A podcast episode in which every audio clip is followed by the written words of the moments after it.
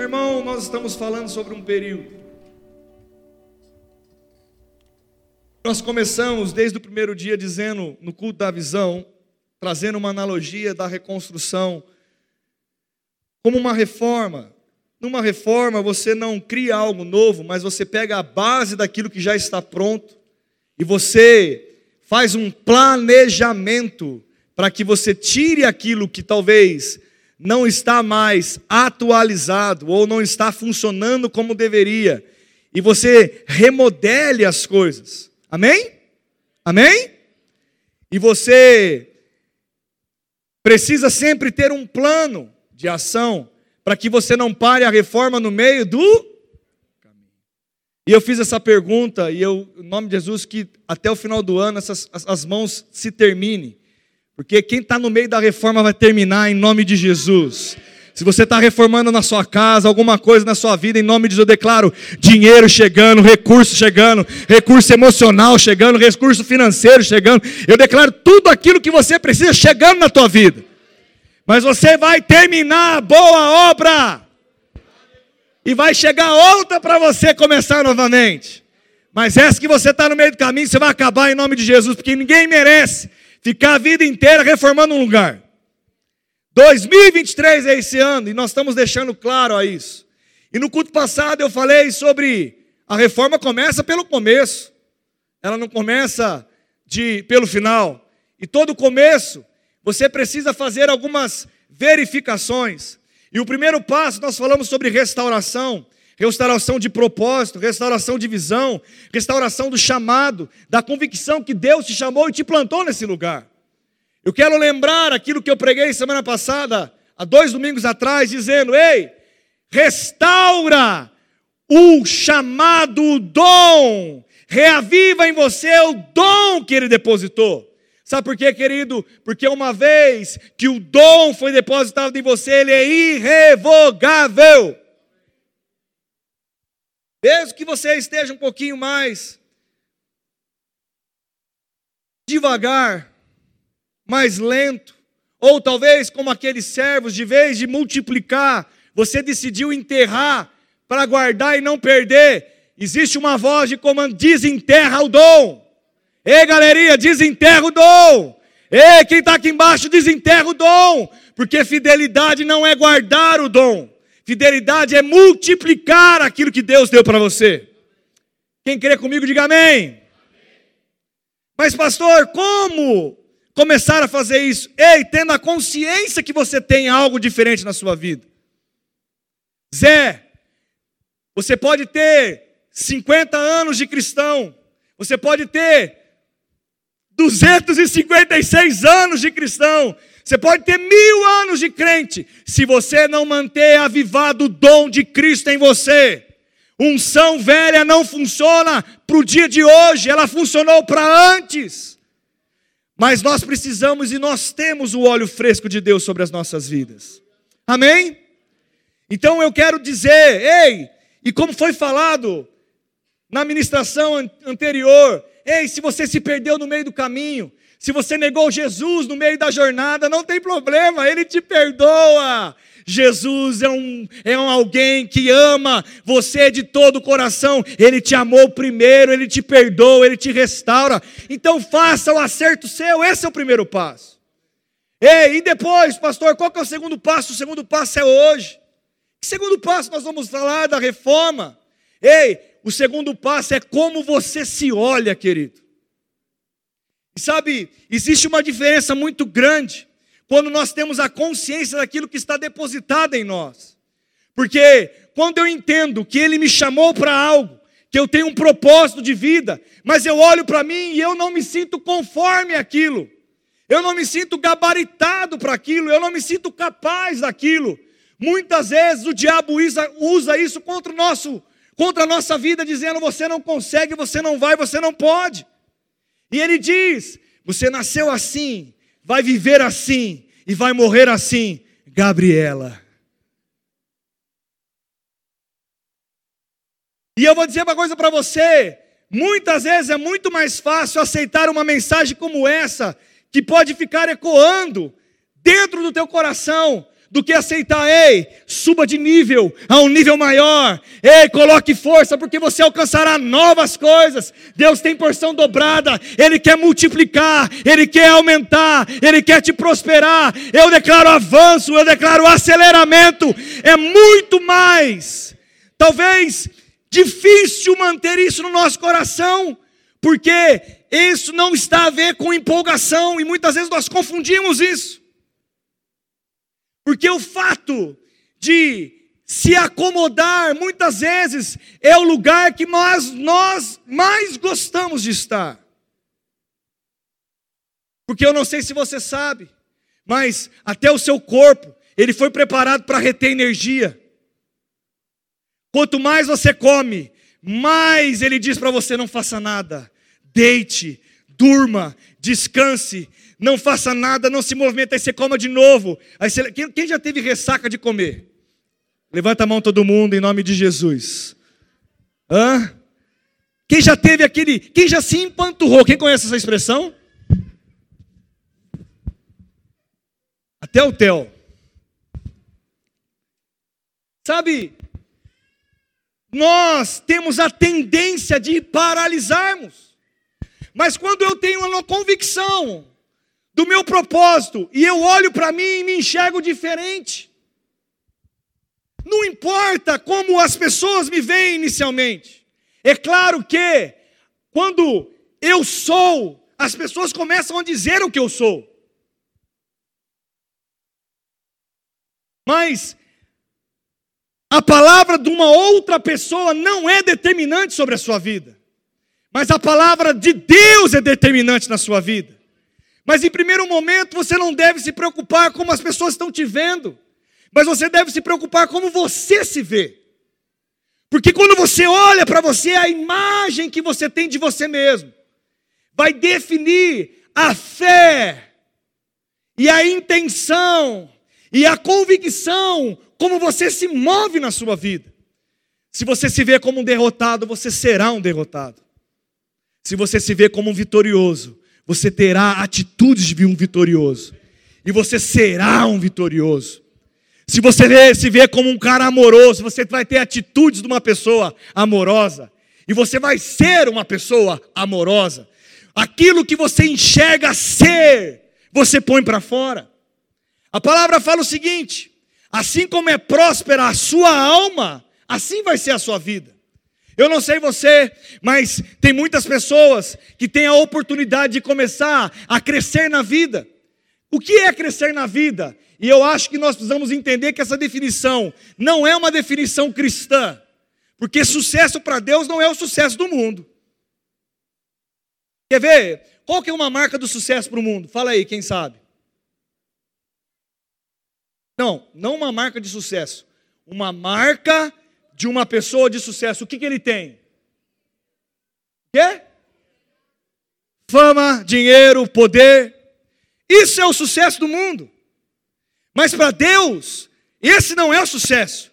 O sucesso para Deus é você viver pleno naquilo que você tem e prosperando a cada dia, desejando subir de degrau. Porque se você está vivendo a plenitude de Deus, mas desejar passar para o próximo nível, Ele sempre está falando para você esse dia: você pode mais, você deve mais, você vai, se, põe a força, porque eu vou pegar junto com você. Porque Ele tem para mim e para você uma recomendação e uma ordem desde que nós somos criados. Você lembra lá em Gênesis, eu tenho pouco tempo por causa da ceia, eu não vou ler os textos, mas eu vou dizer, está lá em Gênesis capítulo 1, versículo 26, ele diz: "Façamos o nosso o homem, a nossa imagem, a nossa E depois que ele cria o homem, ele fala: "Domine e governe". Sabe? Eu desde que eu nasci foi gerado, desde que o homem foi gerado, ele colocou algo que chama domínio e governo disponível para as nossas vidas. Só que o homem perdeu isso quando ele pecou, Adão pecou, ele perdeu isso.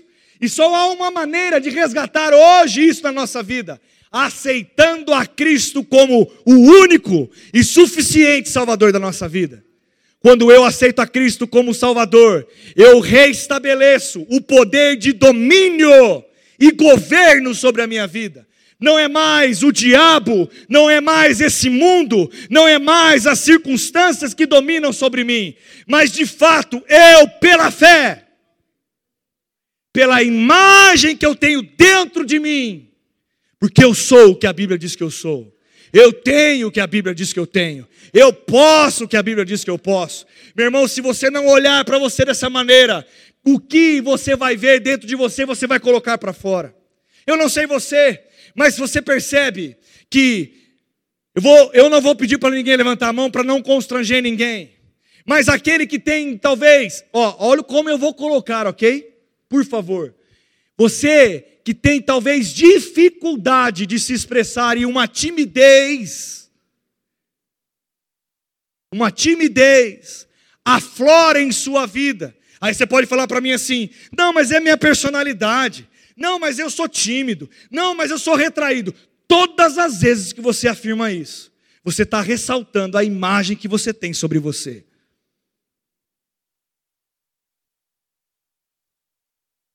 E todas as vezes que você faz isso, você inibe da que a ousadia manifeste na sua vida.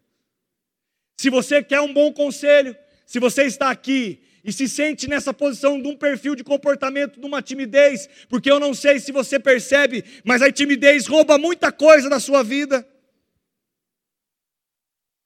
Comece a olhar para você e diga: Eu não aceito esse comportamento. Eu sou alguém que tem a ousadia de Deus sobre a minha vida.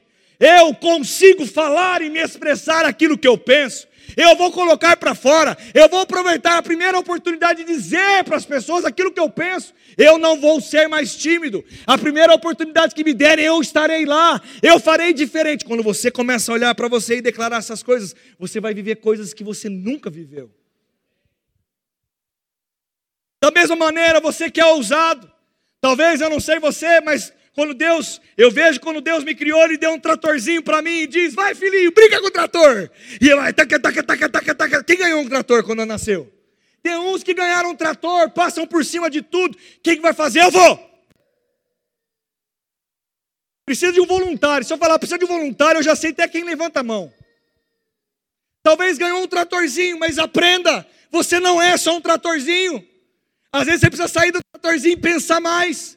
E você precisa olhar para você, porque nós falamos também assim: o que vier eu passo por cima. Quem já falou isso, tratorzinhos aí, irmãos? Está é, todo mundo os tratorzinhos, está tudo escondido agora. E aí eu preciso olhar para mim e falar assim: não, eu consigo ser alguém planejado, eu consigo ser alguém estratégico, eu consigo olhar a vida de uma maneira diferente, eu consigo equilibrar as coisas. E isso começa a se manifestar na minha vida. É esse equilíbrio, é essa a vida que Deus tem para mim, Deus tem para você. Mas, pastor, como a palavra aborda sobre isso? Meu irmão, dominar e governar é ter equilíbrio sobre as coisas. Porque aquele que governa bem, ele governa bem. Sabe qual é a definição de governo? Governo é um processo de efeito, de governança, capacidade de exercer controle sobre as coisas. Sabe o que quer dizer domínio? Domínio é dirigir, é governar em ações, em posição aonde você tem domínio e reconhecimento de supremacia no lugar onde você está. Será que você tem governado e dominado a sua casa? Será que você tem governado e dominado a sua vida? Será que de fato quem está controlando você são as suas emoções? Ou é a fé do tipo de Deus que te diz: ei, você é capaz de perdoar? Você é capaz de amar. Você é capaz de estar envolvido. Ei, eu te chamei para uma grande obra. Eu depositei em você dons, talentos. Eu, você nasceu de novo. Você pode. Você é ousado. A fé de Deus está dentro de você. Sabe, querido, o que eu quero te chamar a atenção é para que você olhe para você nessa noite e diga como você tem olhado para você. Será que você tem olhado para o seu filho e olhado, rapaz, meu Deus do céu, esse aí não vai dar nada. Se você estiver olhando seu filho assim dessa maneira, meu irmão, é capaz que ele não dê nada mesmo. Mas se você depositar nele todos os dias a palavra, o amor, se você fizer ele ver que ele é capaz, ninguém pode parar um homem e uma mulher cheio da fé. Quem disse que chegou ao seu final? Quem disse que nós não conseguimos reformar alguma coisa e reconstruir algo?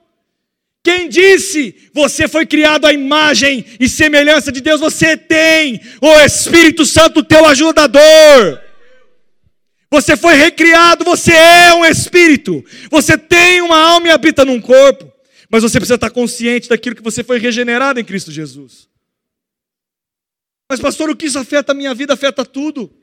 Porque quando eu perco a noção daquilo que eu sou, a minha identidade vai embora.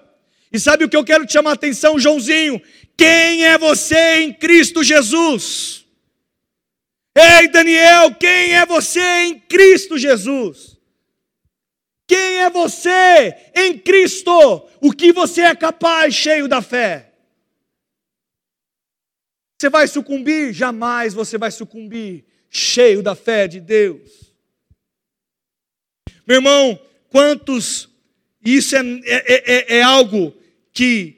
Eu, mais uma vez, não vou pedir para ninguém levantar a mão, mas eu acho que é um senso comum. Mas eu tenho certeza que todos aqui já pensaram em desistir de alguma coisa.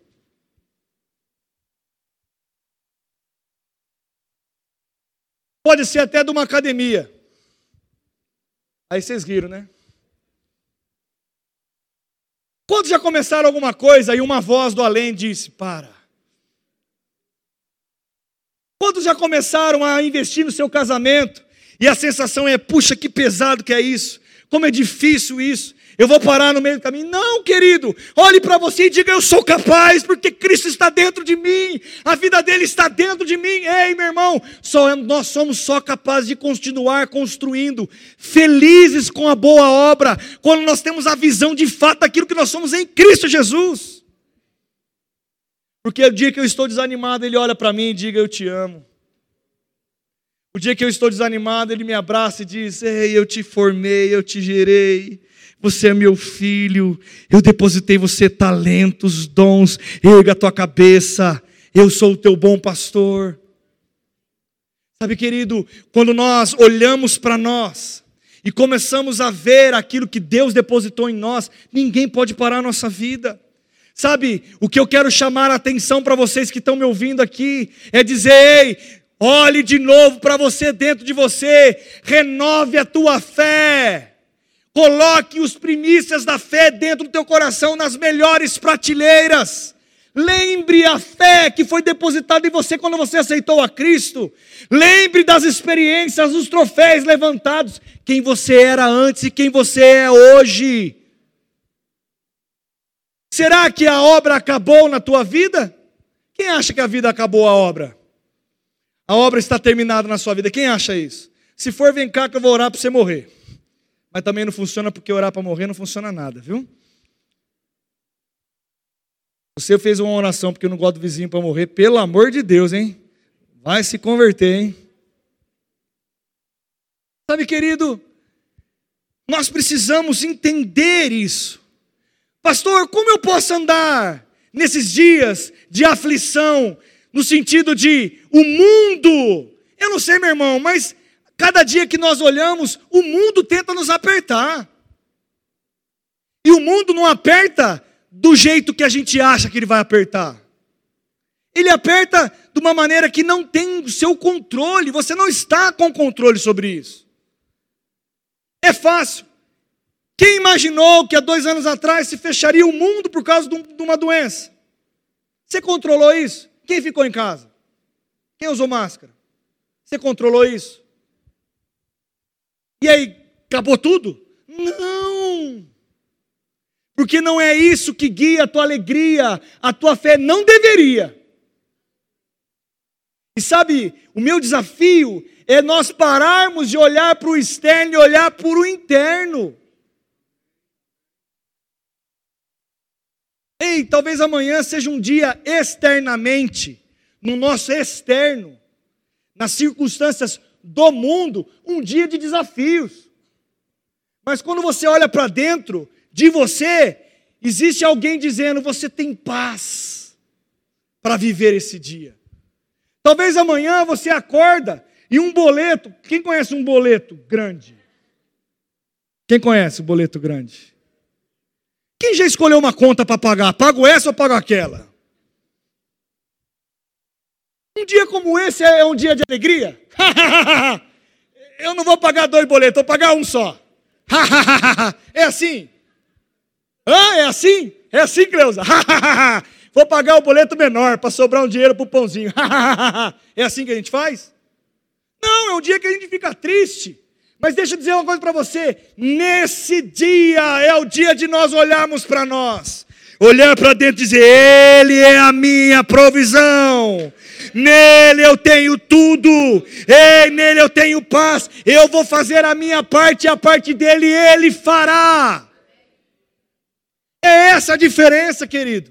Só que é o seguinte: quando eu começo a olhar para mim e ter um Deus apenas para solucionar problemas, eu não mudo de estação. Porque muitos de nós têm usado Deus para ser o resolvedor de problemas. Não, Ele também resolve os nossos problemas. Mas resolve como? Junto com você, não é para você. Olha para a pessoa que está do tem uma diferença grande. Deus não resolve o problema para você, é junto com você. Ele não vai se materializar e trabalhar por você. Ele mora dentro de você. Ele não precisa se materializar mais. Ele está dentro de você falando o tempo todo, porque o Espírito Santo mora dentro de você. Agora, muitos têm usado Deus, querendo usar Deus para que seja o solucionador dos problemas.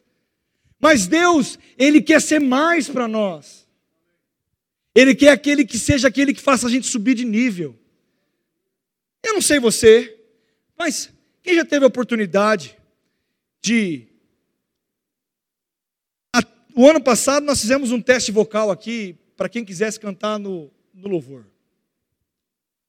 Do mesmo jeito que nós somos surpreendidos por alguns candidatos que muitas vezes têm muita vontade, mas a técnica não existe naquele lugar. Mas no chuveiro ele é campeão. Né, Cauê? No chuveiro? Quem é campeão no chuveiro aqui? Quem é campeão no chuveiro aqui? Qualquer coisa, eu vou pedir para você, viu, Dirceu, para gravar a, a, música. Deus vai na frente, abrindo. Imagina você pegando shampoo e cantando isso. Abrindo caminhos, andando, andando. Cara, no chuveiro a gente é bafo. Do mesmo jeito que a gente é surpreendido por pessoas que nunca cantou e, e e, e, e não tem uma técnica desenvolvida, mas qualquer um pode cantar. E pode, qualquer um pode desenvolver canto. Se você quiser cantar, procure professores de canto, pode cantar. O Ep te dá aula de canto. Se você quiser cantar, ele vai te ensinar a cantar. Eu não sei se vai ser uma Britney Spears. Né? Eu não sei quem ele vai ser. Eu não sei se ele vai ser uma, uma. Eu não sei, mas cantar ele vai. Mas também a gente já se surpreendeu com alguém que nunca cantou e veio aqui e nós ficamos assim. Aí você chega para a pessoa e fala assim: Nossa, como você é bom. Aí ela, eu não imaginava que eu cantava. Aí chega outro e fala assim: Nossa, você canta muito bem. A pessoa já dá uma inclinadinha no peito. Aí quando ela desce, porque ela senta e ela olha, aquela, quem já teve aquele sorriso de vergonha que fez alguma coisa que estava todo mundo olhando? Aí você viu, você viu, e todo mundo, parabéns, parabéns, parabéns. Aí ela faz assim: ó. Ela sai quando alguém pergunta: Você fez o teste do louvor? Fiz e eu canto muito, falaram. Ela começou dizendo que ela nem cantava. Mas de tanto ouvir, você é bom, hein? Nossa, passarinho, como você canta bem. Rapaz, como você canta bem. Zé, como você é um músico. Rapaz, cara, deixa eu dizer uma coisa para você. De tanto você ouvir Deus dizendo para você, cara, você é bom, hein? Você pode, hein? Ei, eu sou contigo, eu vou na frente, abrindo caminhos, quebrando barreiras, quebrando, destruindo aquilo que você não pode fazer. De tanto ouvir, ei, você pode tudo aquilo que a Bíblia diz que você pode, você é tudo aquilo que a Bíblia diz que você é. De tanto ouvir, você começa a dizer: Hum, estou olhando para mim está diferente. Ei, de tanto que eu ouvi, você é curado. Você tem a saúde de Deus, você olha, ei, eu estou doente, não estou mais, não, não assim. Meu irmão, você começa a crer daquilo que você ouve. E uma imagem é gerada dentro de você. O que eu quero dizer para você nessa noite, qual é a imagem que você tem da sua vida? Qual é a imagem que você tem do seu futuro? Qual é a imagem que você tem gerado? Porque esse é o segundo passo. Se a sua imagem for uma imagem de derrota, de mediocridade ou de apenas ficar na zona de conforto, você não sobe para o próximo degrau. Mas se você ousar viver ouvindo aquilo que Deus diz ao teu respeito, porque meu irmão, deixa eu dizer algo para você: Deus é tão bom. Se você ler a sua palavra e tirar um tempo para meditar, todos os dias ele vai ter uma nota de avanço para você. Deus nunca vai olhar para você e dizer derrotado. Você não vai conseguir. Não, meu irmão. Deus todos os dias ele olha para você e fala: "Eu te abençoei já. Você vai prosperar. Eu te amo, eu te quero. Você é perdoado, justificado, você é poderoso." Meu irmão, ele nos fala coisas. E isso gera uma imagem dentro de nós. E a palavra diz: sobre todas as coisas o que deve guardar, guarde o seu, guarde o seu, porque deles procede as fontes. Quantos já deixaram entrar coisa no coração que não devia? Quem já ficou jururu? Quem já fez biquinho? Olha para a pessoa que está lá do seu marido, pergunta para ele, você já fez biquinho, né? É, você já fez biquinho, você já fez biquinho. Tô sabendo. E o que, que a gente faz quando a gente fica chateado ou abatido? Meu irmão, a gente perde a vontade de fazer as coisas. E deixa eu dizer uma coisa para você. Quando nós estamos chateados ou abatidos, ou quando alguma coisa está desajustada, nós já sabemos o que nós temos que fazer, só nós, nós demoramos para fazer. Não é assim? E aí depois passa um tempo, e aí você começa a fazer aquilo que você devia fazer e fala: Puxa, eu sabia que eu tinha que fazer isso. Quem já teve essa sensação?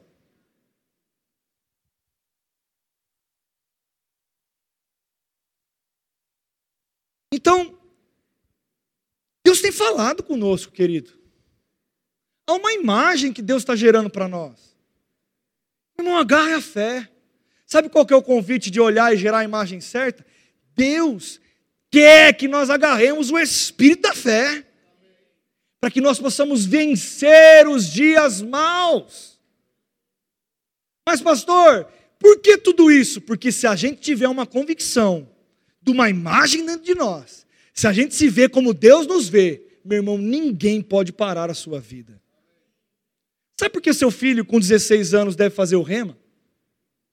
Porque quando ele chegar na faculdade, e, e, e, a, e, a, faculdade inundar ele de possibilidades que você sabe que não é correta, ele vai ter uma imagem dentro dele que diz: Eu sou filho do Deus Altíssimo, eu sou guardado, eu lembro dos princípios, eu lembro dos valores que meu papai depositou sobre mim. O meu papai físico, mas meu pai espiritual. Meu Deus, papai do céu depositou em mim, através do que? Da palavra. Por isso que o Rema foi para 16 anos. Sabe por quê? Para guardar os nossos filhos na faculdade. Meu Gabriel tem 10, quando tiver 16, vai fazer o Rema. Sabe por quê? Porque eu quero que ele seja depositado nele uma imagem daquilo que Deus tem para ele. Sabe, meu irmão, essa palavra que nos limpa. Deixa eu dizer uma coisa para você: quem já chegou um dia na igreja cabisbaixo, saiu daqui saltitando, dizendo: Eu vou vencer esse problema. Sabe por quê? Porque uma imagem foi gerada dentro de você. Sabe qual é essa imagem? Sabe como nós chamamos pela Bíblia? Fé.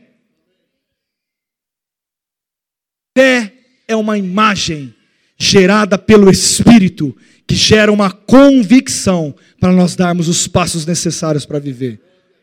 Agora, deixa eu dizer uma coisa para você. Sabe esse problema que você está enfrentando? Sabe, talvez, essa dificuldade que você está tendo? Sabe aquilo que você está vivendo que você não queria viver? Olhe para ele e diga: Eu sou maior do que você.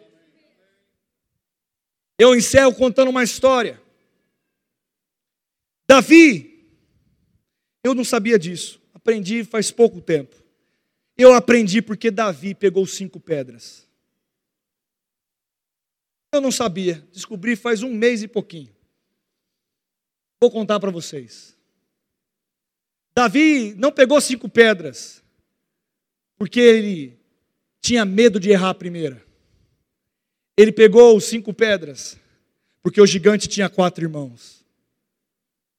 Ele sabia que cada pedra que ele lançasse, ele mataria aquele gigante que se entraria na frente dele. Sabe, que ele deixa dizer algo para você. Escuta o que eu estou te falando.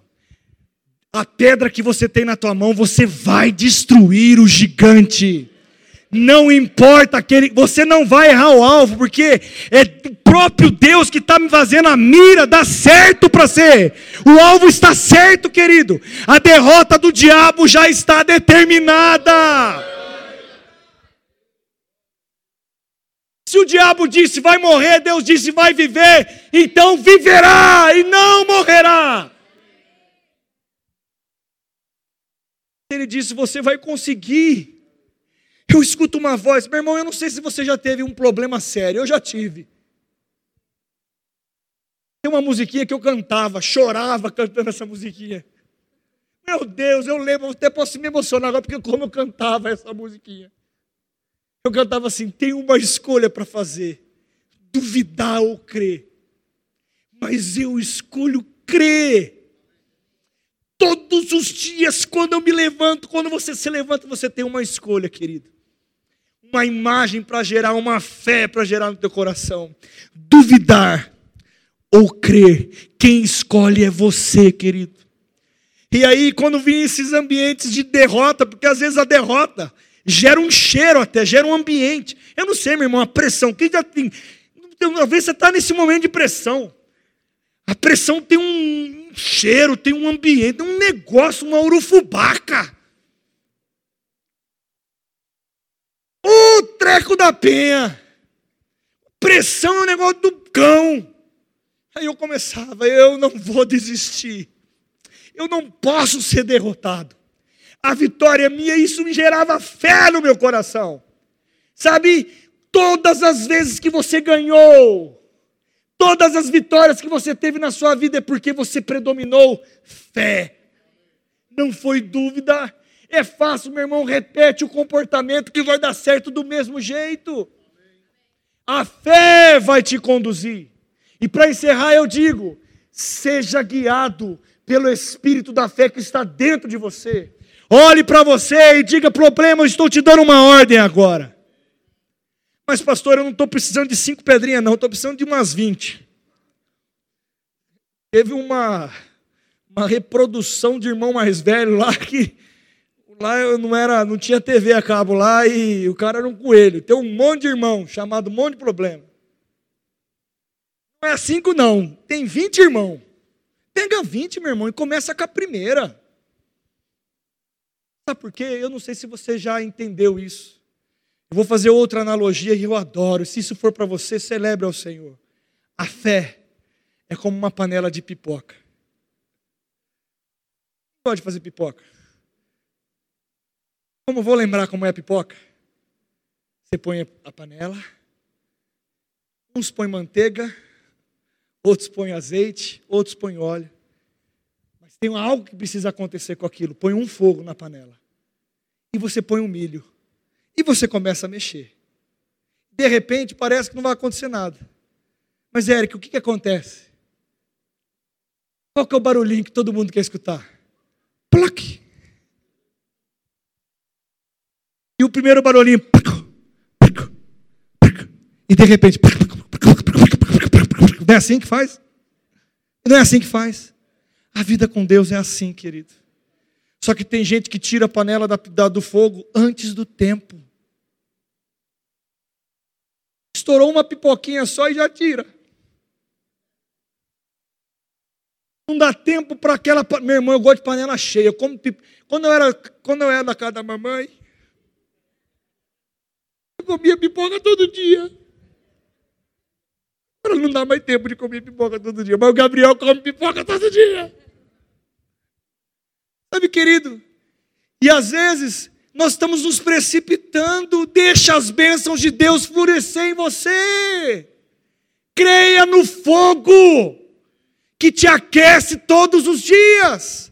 Agora, eu encerro e chamo o pessoal do louvor e o meu querido pastor se você não tiver no fogo que é no meio da unção, você pode até ter azeite, óleo e pipoca, mas não vai estourar nada. Você precisa estar no meio, querido.